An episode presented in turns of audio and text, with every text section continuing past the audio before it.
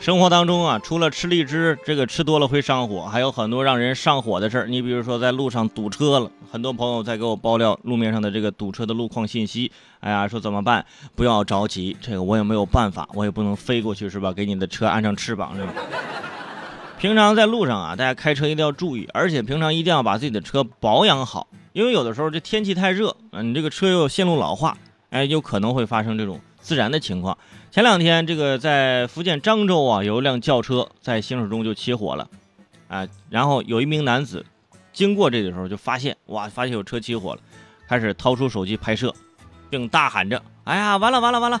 哎呀，旁边的车也完了！哎呀，大家看这个火，这这个火很大呀！”嗯，消防队员表示，啊，这是在车辆起火的初级阶段，其实很容易控制这个火的，可以扑灭的。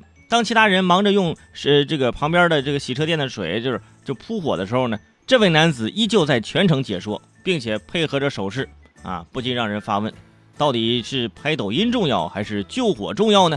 是吧？对他来说，可能是抖音重要一些。对于这位大哥，没有专业设备啊，没有设备救火，咱一定保护自身的安全，是吧？最起码你得先报警啊，是吧？想拍视频，你不能太开心吧？是不是？全程啊，特别开心的解说。自从这小视频的短视频出来之后，火起来之后，很多朋友都燃起了这个网红梦，一人身兼数职，演员、记者、摄像、新闻主播，而且全凭热爱，不要工资，啊！当然，如果老铁能刷个游轮，那就更好，是不是？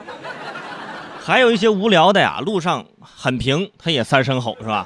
不拍抖音就是快快手，所以这短视频最大的成功，在于它以一种简单而被社会所认可的方式，释放了人们被压抑的表演才华。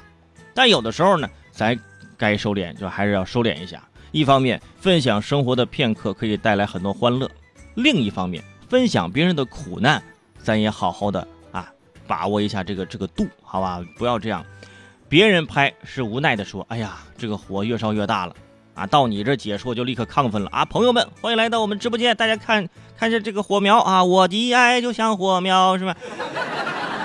啊，简直光彩夺目啊！时而像一只凤凰冲破云霄啊，时而如同闪烁的夕阳，照耀着大地的每一个角落啊，久久凝滞在空中。哎呀，你你这读的是优秀作文选吗？你这是什么？